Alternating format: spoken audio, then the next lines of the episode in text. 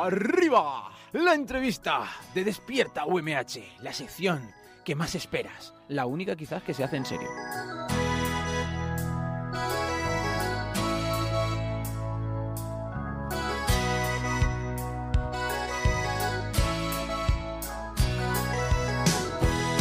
Es que hoy la Facultad de Ciencias Experimentales de la UMH celebra la que será la novena jornada, perdón, la onceava jornada de San Alberto Magno. Este, año, este acto, en honor a la ciencia, que comenzará a las diez y media, tendrá lugar en el aula magna del edificio de Altavis. A las jornadas además asistirán algunos profesionales y entre ellos hoy tenemos aquí a un, a un chico llamado Ignacio Crespo que también se hace llamar o más conocido como ese de Stendhal en YouTube. Así que en Despierta UMH lo hemos traído aquí, es médico y divulgador científico y vamos a ver qué nos cuenta. Buenos días, Ignacio. Buenos días. Bienvenido, Ignacio. Bienvenido. Muchísimas gracias por estar con nosotros. Nada, gracias a vosotros. ¿Qué tal? ¿Qué tal? ¿Qué nos traerás en, en las jornadas? ¿Estará, Pues- ¿Estará bien? Hombre, espero que esté bien. Será un monólogo científico que ahora Sí. que aprovecho que me habéis presentado, eh, habéis nombrado lo de YouTube. Yo en YouTube tengo apenas dos vídeos, apenas he movido cosas por ahí. Yo lo que suelo hacer es radio, sobre todo. Radio, charlas, monólogos y va a ser un poco más ese estilo lo que se encontrará la gente en la, presentación.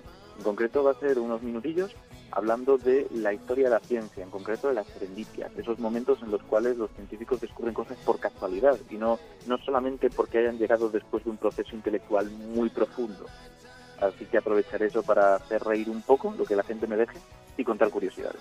Pues sí. ¿Y para ti que has tenido algún caso alguna vez de serendipia? ¿Te ha pasado algo? Hombre, todos hemos tenido algún caso de serendipia, pero con cosas menores. Lo que al final voy a contar aquí serán verdaderos descubrimientos, cosas que ninguno de nosotros estaba ni cerca de conseguir, como por ejemplo el descubrimiento de la penicilina o de la estructura de los bencenos que tan presentes están en un montón de productos que utilizamos ahora mismo.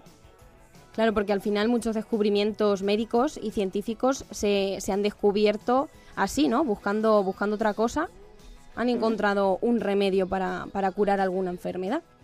Exacto, pero más que nada porque al final la ciencia es tan compleja y hay tantos factores que cuando intentas enfocarlo racionalmente puede que consigas resolverlos, está claro. Muchas veces ocurre así, pero en otros casos siempre falta algo, falta encajar las piezas del puzzle y lo que uno tiene que hacer es dejar que el cerebro vaya encajando la sola mientras haces otras cosas, mientras intentas despejarlo, aproximarte desde otra perspectiva nueva, algo fresco. Y de esa manera ver que, oye, la imagen que forman las piezas con las que trabajas, eso que estás investigando, son distintas, encajan de una manera diferente. Y allí es donde aparece la serendipia, aparece el momento eureka que se llama, es en el que dices, vaya, acabo de descubrir algo, esto tiene sentido. Sí, la llamada expresión eureka. Además que serendipia es una palabra preciosa y lo que lleva detrás más aún. Bueno, Ignacio, también quería hablar contigo, que seguro que supones ya que te voy a preguntar por este tema, sobre la ho- homeopatía. Y es que hace, un- hace tan solo unos días la RAE dejó de considerar a la homeopatía como un sistema curativo aplicado a las enfermedades para considerarlo como una práctica que produce, entre comillas, supuestamente esos síntomas que se desea tratar. ¿Qué opinas sobre el cambio que ha hecho la RAE en el diccionario? Me parece que es una buena primera aproximación. Hasta ahora era claramente falsa la definición que tenían porque estaba totalmente escrita de espaldas a la ciencia. Lo que estaban sugiriendo era que la homeopatía era una terapia, hasta ahora, que podía tener efectos curativos, lo cual está más allá de toda duda que no es así. La homeopatía ha demostrado mil veces no tener efectos superiores al placebo, que sería simplemente tomar una pastilla de azúcar, algo que sabemos que no tiene efectos en tu cuerpo más allá de los que tu propia sugestión quiera darle. Por lo tanto, no es curativa, eso está claro. Ni siquiera es un buen tratamiento, aunque no cure la enfermedad, no palía los síntomas, no hace nada. Con lo que todo lo que sea aproximar la definición de la RAE a algo más realista, algo que la juzgue como lo que es, que realmente es una estafa, está bien, es una buena idea. Lo que pasa es que por desgracia todavía estamos lejos de que lleguen a ser tan duros como para definirla, como he dicho yo, como una estafa, como una pseudociencia, como algo que más allá de toda duda, más allá de todas comillas que puedan añadir, en la definición, no funciona. Sí. Bueno, ¿y tú alguna vez para hacer la prueba has consumido algún remedio, entre comillas, homeopático? Hombre, es que así no es como se prueban las cosas en medicina, así que no. Lo que yo he hecho ha sido buscar información activamente y con conocimiento de cómo funcionan los estudios médicos, sobre todo, para ver si hay alguno que arroja evidencia. Al final, que a una persona concreta le haga efecto tomar un remedio homeopático, no quiere decir que realmente le esté afectando para bien. Quiere decir que puede estarlo confundiendo con su gestión o con mil otros factores en su vida que le hagan de repente mejorar un poco su, calidad de vida, sus síntomas. Lo que hay que hacer realmente es coger a grandes grupos de personas para quitar el efecto aleatorio. Por ejemplo, si yo de repente tiro una moneda una vez, es posible que me salga cara. Si la tiro dos veces, es posible que la segunda también me salga cara, y a la tercera y a la cuarta, aunque ya es más improbable. Lo que pasa es que si le pido a 2.000 personas que repitan ese experimento, que cada una de ellas tire cuatro veces al aire la moneda, es imposible que a todas ellas, a todos esos miles, les salga cara cuatro veces. Le salgan anomalías estadísticas, cosas raras que se deban a otro, a otro tipo de motivos. Por eso, no tenemos que intentar basarnos en la experiencia de una persona, porque hay muchas personas y a algunas les habrá ocurrido algo extraño. Tenemos que basarnos en grandes grupos que nos permitan eliminar el factor aleatorio, que nos permitan saber qué es lo que realmente hay detrás. Y cuando hacemos eso con la homeopatía, se derrumba. Claro. ¿Y por qué puede ser que tanta gente crea en esto? Porque hace un par de años en equipo de investigación salió un documental que hablaba sobre, sobre homeopatía y había muchísima gente que se lo creía, que decía que le hacía efecto, que lo utilizaba para un montón de cosas. Y de hecho las farmacias, eh, eh, bueno, algunas de las que vendían productos homeopáticos eh, vendían muchísimo. Creo que decían que era como, como tema de como si fuera caramelitos de azúcar, ¿no? O algo así me suena. Para quien no lo sepa, la homeopatía viene a ser glóbulos, que es como le llaman ellos, la, la presentación mayoritaria suele ser en glóbulos, que son bolitas de azúcar, sobre las cuales han dejado caer una gota de líquido, que es, esa es la clave, ese líquido habría sido mayormente agua, pero con una disolución muy, muy pequeña, una pequeñísima parte de alguna sustancia que ellos consideran que es curativa. Y esa sustancia, según la homeopatía tradicional, tiene que ser la misma que produce la enfermedad. Si yo te quiero tratar, pues no sé, eh, por ejemplo, una hepatitis, pues posiblemente, que es un, problema del hígado, pondré un poquito de hígado disuelto en la solución que te vaya a dar. Esos son un poco sus, sus principios y es lo que suelen vender. El motivo por el que llega tanta gente, a pesar de que no tiene evidencia científica y que no cura, ni trata, ni palía nada, es que, por desgracia y para bien, los seres humanos no somos tan racionales como creemos. Tenemos muchísimos sesgos. Queremos creer. Normalmente esto lo consume gente que es de un nivel sociocultural relativamente elevado no es gente que tenga problemas de formación o problemas económicos, es un tipo de consumidor muy distinto al que estamos imaginando y suele ser alguien que quiere mantenerse fuera del establishment, que considera que lo que los médicos como autoridad dicen no tiene por qué ser verdad. Intentan pensar por ellos mismos, lo cual es bueno, pero sin saber cómo funciona exactamente la ciencia y qué se le tiene que pedir a un tratamiento para considerarlo eficaz. Eso es un poco la clave. Y además presenta soluciones muy sencillas que supuestamente son absolutamente inocuas, más allá de tratar tu enfermedad, no tienen efectos secundarios, según dicen. Y bueno, son explicaciones sencillas, todo lo que la gente busca para quedarse tranquilo cuando tiene una enfermedad. Son muy atractivas las, pseudoterapias en general y la homeopatía en concreto. Claro, llevan lanzan un más poco de 200 ¿Sí? Perdón, eh, lanzan un poco como un mensaje de, de esperanza, de, claro, al final cuando eh, se aprovechan de muchas personas que están muy preocupadas porque tienen una enfermedad y se agarran a cualquier cosa para a cualquier mm, algo que les dé esperanza. Sí, sí, es que es así. Sí, y cómo podríamos diferenciar la ciencia de las mm, de las pseudociencias, de lo que algunos consideran pseudociencia. ¿Cómo podemos pues hacer para que no, no para que no nos engañen? pues la, la respuesta es difícil porque realmente esto es algo que lo estudia la filosofía y la ciencia, que esa cosa existe, hay, hay una mezcla muy interesante entre las dos. Y le llaman el problema de la demarcación, es algo que llevan décadas intentando estudiar, intentando definir bien, conseguir un criterio único que les permita decir esto es ciencia y esto es pseudociencia. Y no es fácil, no es fácil porque al final depende de que tengas conocimiento sobre cómo funcionan los estudios, qué grado de evidencia, o sea, cómo, de cuánto te puedes creer un estudio, y eso se hace distinto en función de cada disciplina. En medicina, la mejor manera es preguntarle a un personal sanitario formado con un título regulado, principalmente médicos, fisioterapeutas, etcétera, cuál es su opinión y preguntarle a varios. Buscar en foros de internet es peligroso porque al final todo el mundo tiene opinión. Incluso preguntarle a profesionales puede traer sus problemas, pero para gente que no tiene formación sanitaria es la mejor opción a no ser que se quieran meter a analizar estudios. Claro. Otra opción es consultar a zonas de Internet muy concretas que sí que saben. Por ejemplo, APET es una asociación para la defensa de pacientes contra las pseudoterapias y ellos pueden asesorar a cualquier persona sobre si algo es pseudociencia o no lo es, cuánta evidencia tiene para que pueda aplicarse.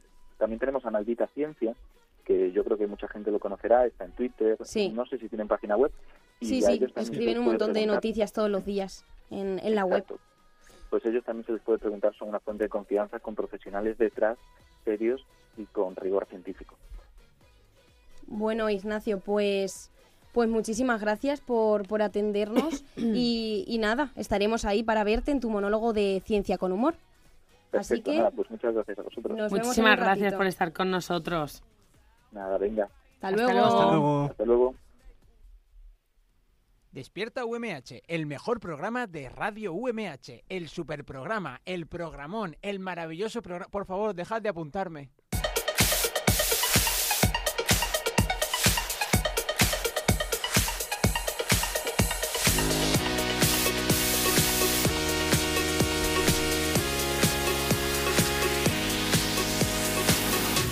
apasionada por la noche iluminada. De alcohol y de sustancias que sintetizadas la ponen mal, le hacen sentir bien, pero está tan mal que no la puedes ya ni rescatar. Y se nos va, ella quiere volar, ella quiere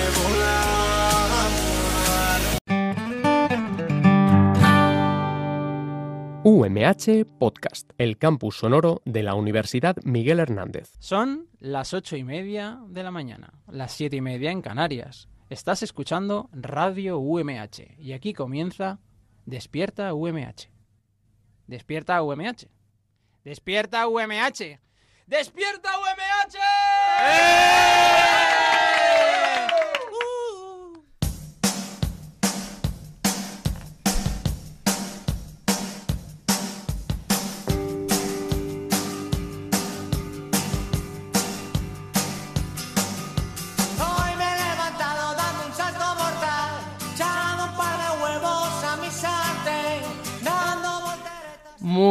buenos, buenísimos y buenachos días. Hoy es 13 de noviembre. Menos mal que no es viernes, sino mal augurio, o eso dicen algunas personas. Son las ocho y media de la mañana. Estamos ya a mitad de semana. Se huele ya, lo leéis, el fin de semana. Qué ganas de salir, por favor, la fiesta, dormir hasta tarde. Uf. Bueno, que me desvío. Estáis escuchando Despierta UMH en radio UMH.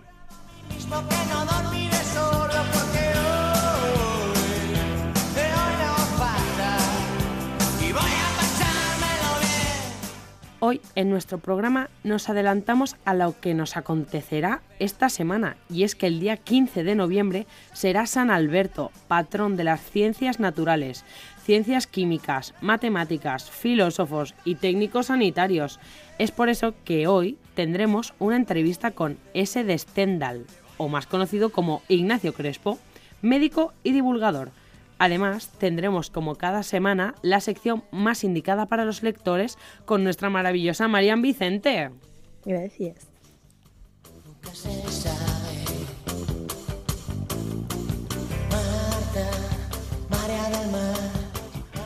Además, dar la bienvenida a todos lo que hace a todos y todas los que hacen posible que este programa salga adelante como cada día. A Javier Rojas. Buenos días, ¿qué Buenísimos días. A Andrea Reynosa. Hola, ¿qué tal? Bienvenida a Marian, ya la he comentado antes, a nuestro productor Roberto Prada y nuestro técnico en cabina, que no vamos a desvelar su... Sabéis que a mí estas cosas me encanta mantenerlas en secreto, pero... ay, una persona maravillosa. Gracias también a todos y todas las que nos estáis escuchando todos los días ahí, detrás de, de- de- la radio. Muchísimas gracias. Nos podéis escuchar en el 99.5 de la FM en Elche, Alicante y San Joan de Alacant, en el 101.3 de Orihuela y en el 195.4 de Altea. con internet a través de radio.umh.es. Además se puede escuchar una y otra y otra vez en podcast cuando y donde quieras. Tenemos Twitter, Facebook, Instagram, tenemos muchas cosas también, tenemos muchas redes sociales. A ver si nos seguís, por favor, un poco de feedback. Como siempre os recordamos eh, criticarnos, muchas críticas, sobre todo esas son constructivas. Eh, como arroba despierta UMH. Familia, yo soy Paula García Rufat, o como bien me conocéis ya en este programa, arr. y esto es Despierta UMH y aquí arrancamos los motores. Go play. Hey now, you're a rock. Get the show on, get paid. All that glitters shooting stars break the mold.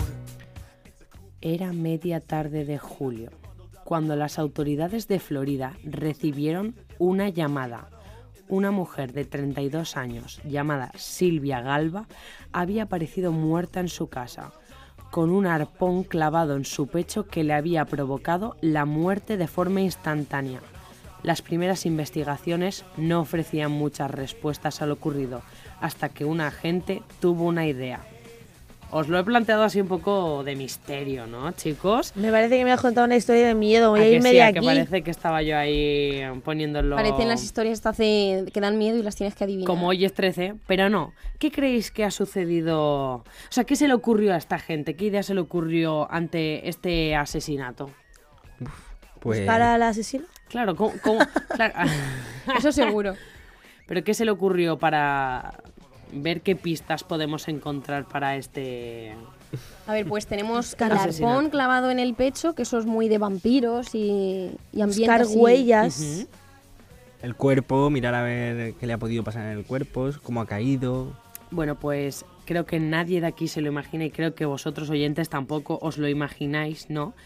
Pero eh, en la habitación donde ocurrieron todos los hechos se, se encontró, perdón, un Amazon Echo. ¿Que ¿Qué es un Amazon Echo? Un asistente virtual o lo que es lo mismo, un eh, dispositivo de inteligencia de estos que se activan con la voz, ¿no? Como el Como Google Siri. House, como el Google House Como Siri. o Siri, muy bien, pero Siri lo tenemos en el móvil y ahora los dispositivos estos que encontramos en las casas, que es como un mini altavoz, y le decimos, oh Google, y se activa. Pues se ve que en la escena del crimen encontraron, mira, he dicho, oh Google, y mi móvil se ha activado. si es que ya nos escuchan a todos los lados. Y en la escena del crimen encontraron el Amazon Echo y a este agente se le ocurrió que quizás habían grabado la conversación que había ocurrido en el momento en el que ocurrió el asesinato.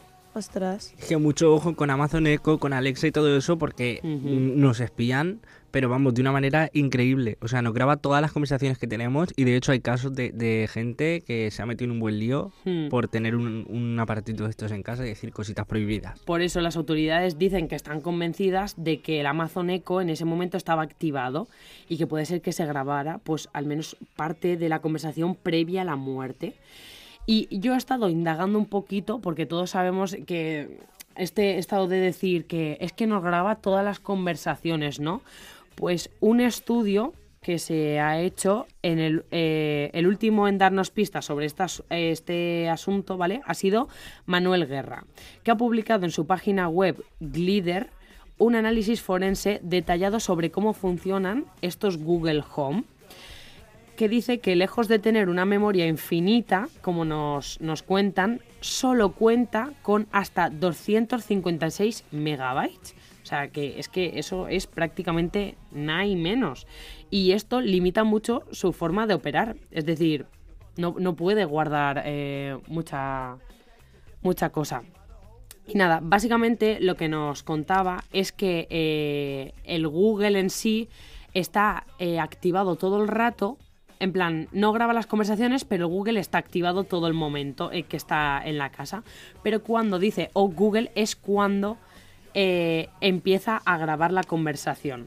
Mm. Entonces no consiguieron encontrar nada porque no estaba grabando. Estamos en ello. Estamos Así que trabajando en Me ello. parece súper interesante, o sea, parece una sí? historia de película. Ya lo sé. ¿Son Por eso. mentes criminales claro, o alguna cosa de esas? Es muy ¿Un parecida. Es muy parecido a que cuando tú buscas algo en internet y aceptas las cookies, luego estás en Instagram y te salen anuncios de eso. Hmm. O sea, tú no le has dado a grabar, pero te está escuchando. Entonces, yo creo que esto será igual, más o menos. Tú estás hablando de que quieres comer zanahorias y luego cuando hablas con Google te dice, ¿te apetece comer zanahorias? ¿Sabéis que deberíamos de, pedirle a nuestro Amazon Echo, si tuviéramos uno, que nos diga los puntos de donación de sangre del día de hoy?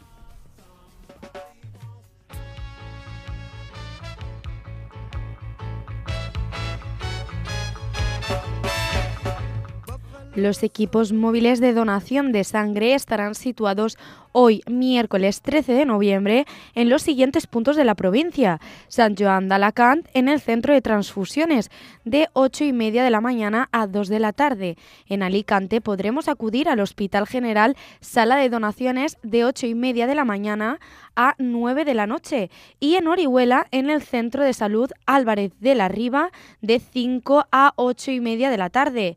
Y recuerda, donar sangre es compartir vida.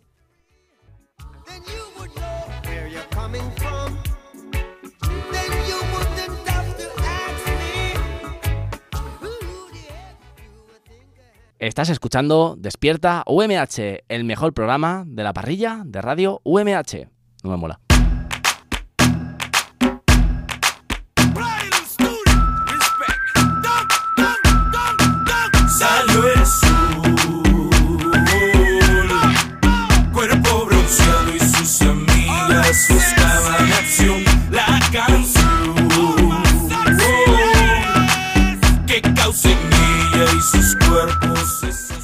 Bueno, bueno, Andrea, pues como hemos adelantado antes, tenemos una entrevista por aquí, ¿no? Venga, dale cañita a ver qué tenemos por aquí. Y es que hoy la Facultad de Ciencias Experimentales de la UMH celebra la que será la novena jornada, perdón, la onceava jornada de San Alberto Magno.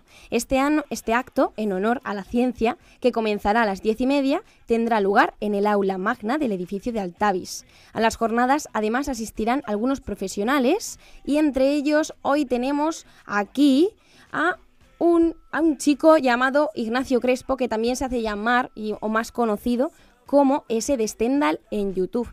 Así que en Despierta UMH lo hemos traído aquí, es médico y divulgador científico, y vamos a ver qué nos cuenta. Buenos días, Ignacio.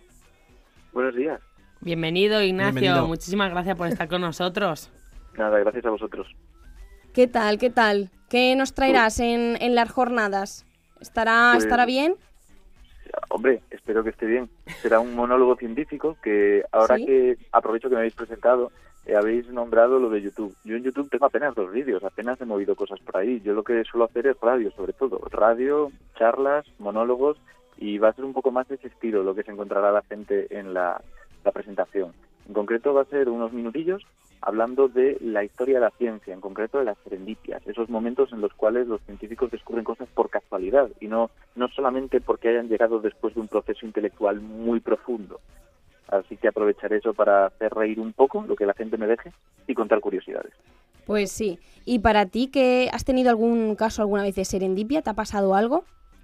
Hombre, todos hemos tenido algún caso de serendipia, pero con cosas menores. Lo que al final voy a contar aquí serán verdaderos descubrimientos, cosas que ninguno de nosotros estaba ni cerca de conseguir, como por ejemplo el descubrimiento de la penicilina o de la estructura de los bencenos que tan presentes están en un montón de productos que utilizamos ahora mismo.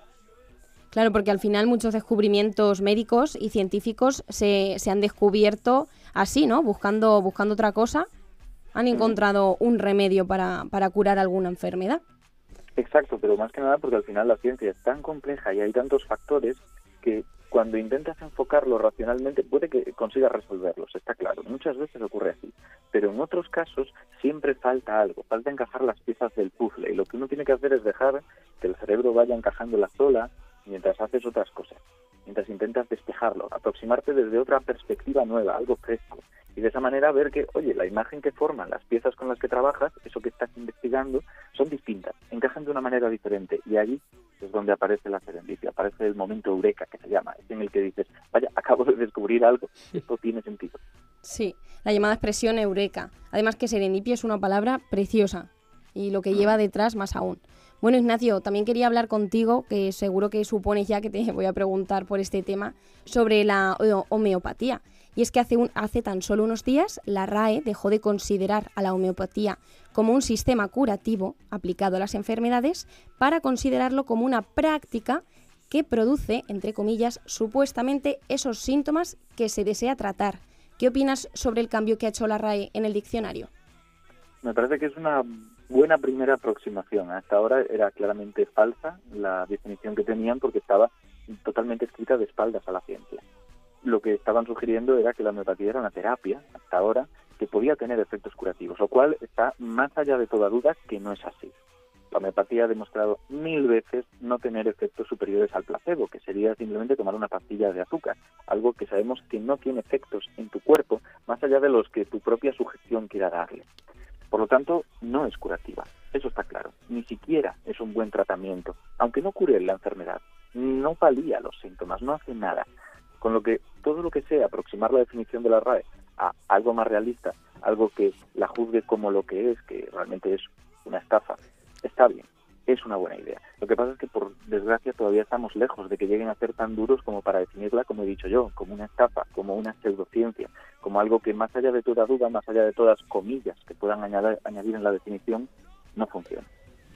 Sí. Bueno, ¿y tú alguna vez para hacer la prueba has consumido algún remedio, entre comillas, homeopático? Hombre, es que así no es como se prueban las cosas en medicina, así que no. Lo que yo he hecho ha sido buscar información activamente y con conocimiento de cómo funcionan los estudios médicos, sobre todo, para ver si hay alguno que arroja evidencia. Al final, que a una persona concreta le haga efecto tomar un remedio homeopático, no quiere decir que realmente le esté afectando para bien. Quiere decir que puede estarlo confundiendo con su gestión o con mil otros factores en su vida que le hagan de repente mejorar un poco su, su calidad de vida, sus síntomas. Lo que hay que hacer realmente es coger a grandes grupos de personas para quitar el efecto aleatorio. Por ejemplo, si yo de repente tiro una moneda una vez, es posible que me salga cara. Si la tiro dos veces, es posible que la segunda también me salga cara, y a la tercera y a la cuarta, aunque ya es más improbable.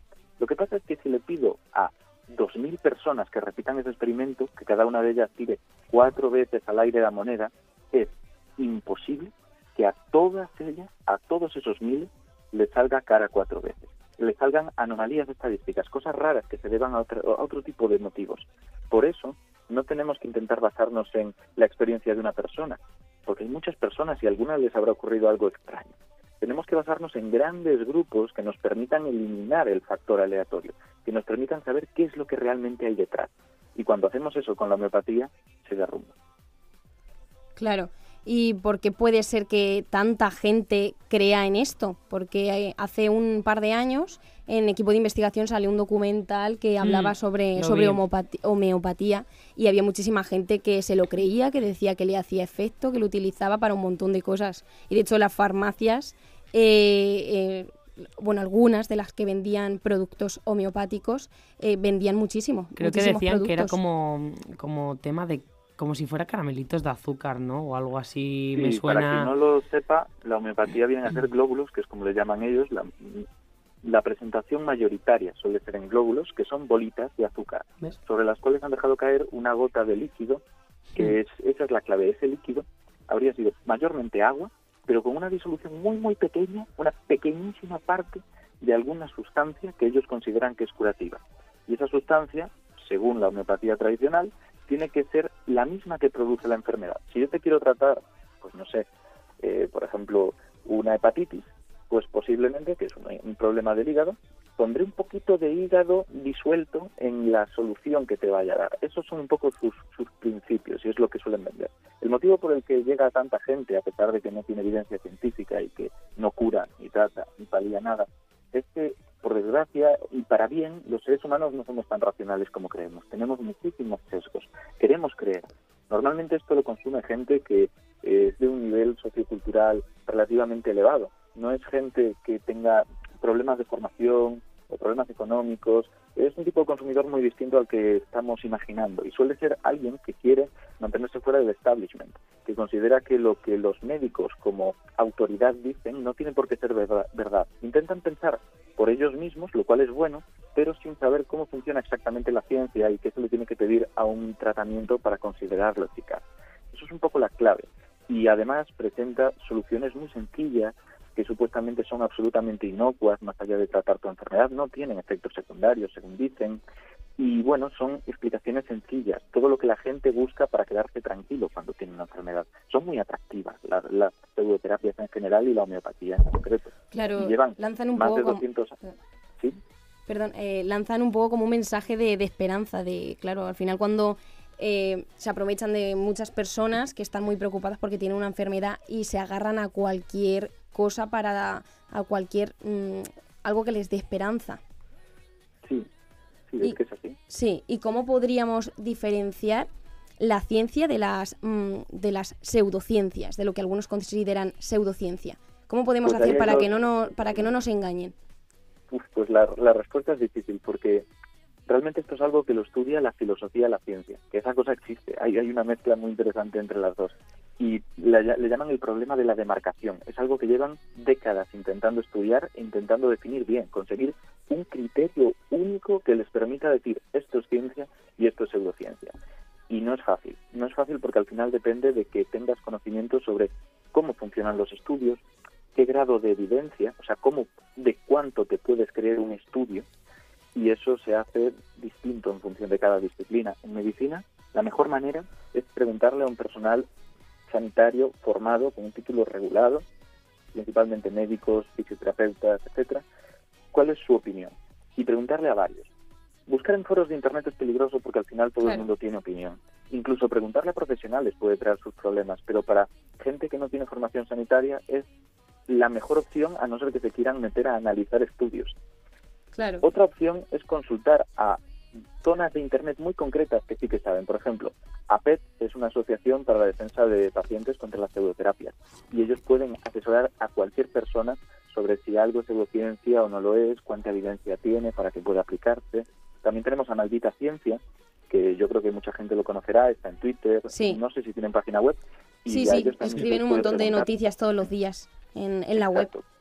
Pues ellos también se les puede preguntar, son una fuente de confianza con profesionales detrás, serios y con rigor científico. Bueno, Ignacio, pues, pues muchísimas gracias por, por atendernos y, y nada, estaremos ahí para verte en tu monólogo de Ciencia con Humor. Así que nada, pues muchas gracias a vosotros. nos Muchísimas gracias por estar con nosotros. Nada, venga. Hasta Hasta luego. luego. Hasta luego. Hasta luego. Despierta UMH, el mejor programa de Radio UMH, el superprograma, el programón, el maravilloso programa. Por favor, dejad de apuntarme.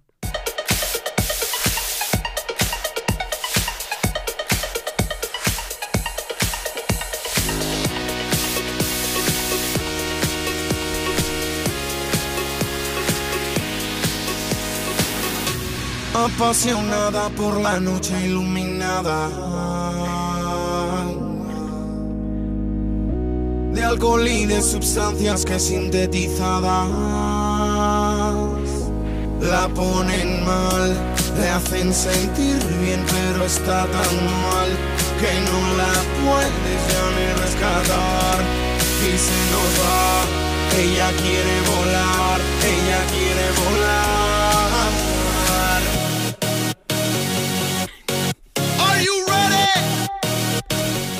Madre mía, por favor, es que esto es un temazo que sí, María. Perdona Casi por no me puedo concentrar, ¿eh? Estábamos Esto increíble. Es imposible hablar con estos temazos. Esto es un gimnasio, ¿eh? Madre mía. Bueno, le toca a nuestra querida Marian. Para los más fans de la lectura, ¿qué nos traes hoy, querida? Pues hoy, en la sesión de libros, vamos a hablar de una saga que se llama After.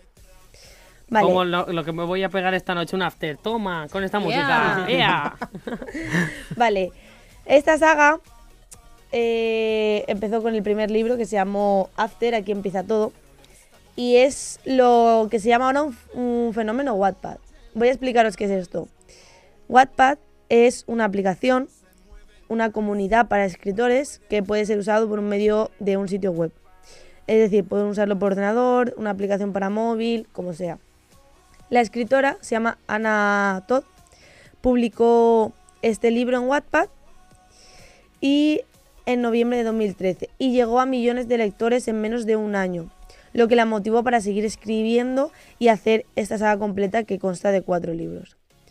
Eh, After se, se publicó en medio físico el 21 de octubre de 2014. Ha sido lanzada en más de 30 países y se ha traducido en más de 15 idiomas. Y ha vendido ya más de 15 millones de ejemplares en todo el mundo. Vamos, que esa, ti- esa está ya forrada, ¿no? Estos libros estaban, cuando la chica los escribió, Ujú. eh, estuvo inspirándose en One Direction. ¿En serio? Sí, es un- ¿hay- ¿Hay algo en el libro que digas, Mm, esto es como lo de ver, One Direction? Es que yo no era muy fan de One Direction, ¿vale? Pero sí que es verdad que el aspecto físico que le da al protagonista, que se llama Hardin, sí que es una mezcla de todos los de One Direction.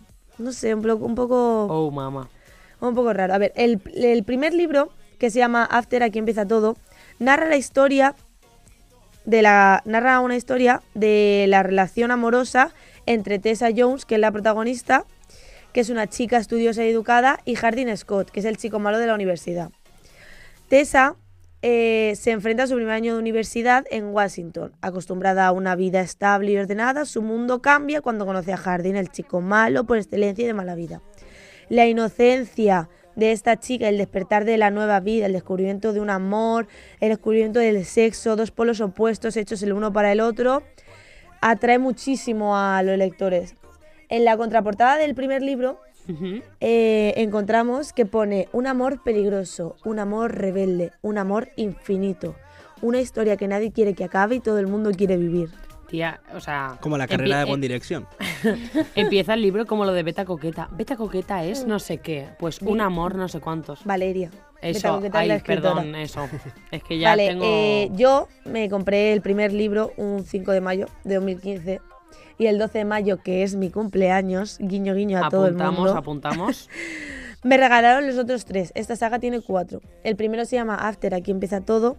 El segundo, eh, After, Almas Perdidas. El tercero, eh, After en mil pedazos. Y el cuarto, After, eh, Amor Infinito. Más Mm. tarde, eh, la escritora sacó After antes de ella, que es el último libro de After escrito desde el punto de vista del protagonista, que es Hardin Scott.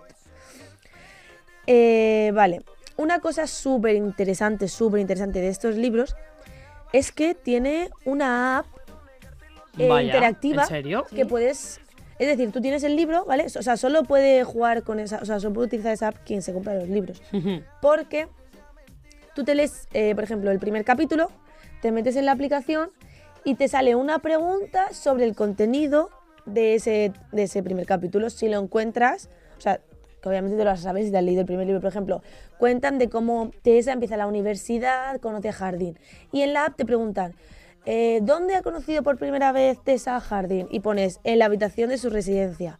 Y te sale un audio, eh, un vídeo, eh, una imagen, cualquier cosa sobre ese contenido. Es decir, Qué guay, te, guay, te encantan los libros con, con mensajes escondidos. Sí, sí. Y eso, ¿eh? Mola un montón. Además juega mucho con la tecnología que hoy Eso en está día, vamos. o Sí, sea, está súper bien. Cuando salió, vale, vamos a decir, eh, en abril de dos, en abril de 2019 salió la película de After, ¿vale?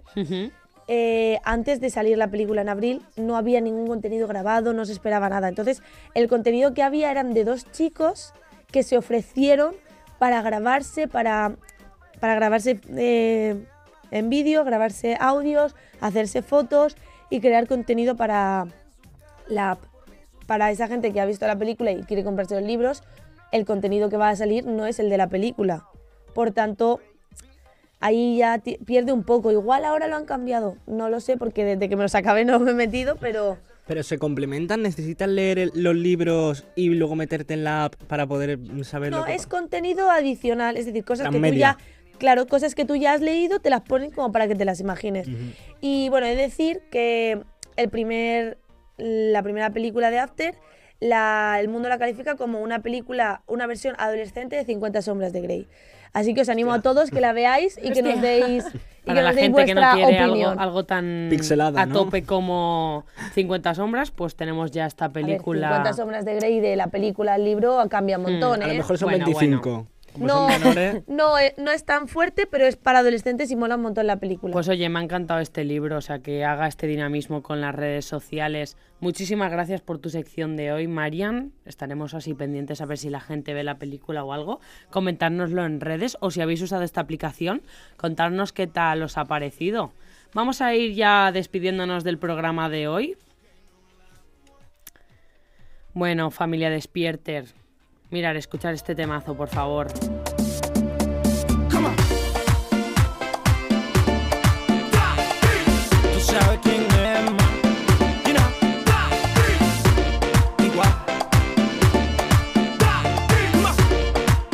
Familia Despierter, hasta aquí el programa de hoy. Nos despedimos con uno de los temazos más míticos, al menos para mí, eh, de lo que viene siendo el reggaetón, la despedida de Daddy Yankee. Del papi. Esperamos que hayáis disfrutado tanto como nosotros. Dar las gracias una vez más a nuestro invitado Ignacio Crespo, que lo veremos. Eh, o Cerspo. Ay, tengo aquí Cerspo y yo he dicho Crespo. Crespo. Crespo, ah, vale, Crespo, vale. pues Ay, es pues lo he escrito yo mal. Muchas gracias, lo veremos en la jornada, ¿verdad? Eh, a nuestros compañeros Marian, Javier y Andrea, a nuestro productor y a nuestro gran técnico en cabina. Yo soy Paula García, solo deciros que Despierta UMH es el único despertador que no querrás... des- Uy, uy, que no querrás posponer. Por favor, nos vemos mañana. Buenos días. Hasta mañana.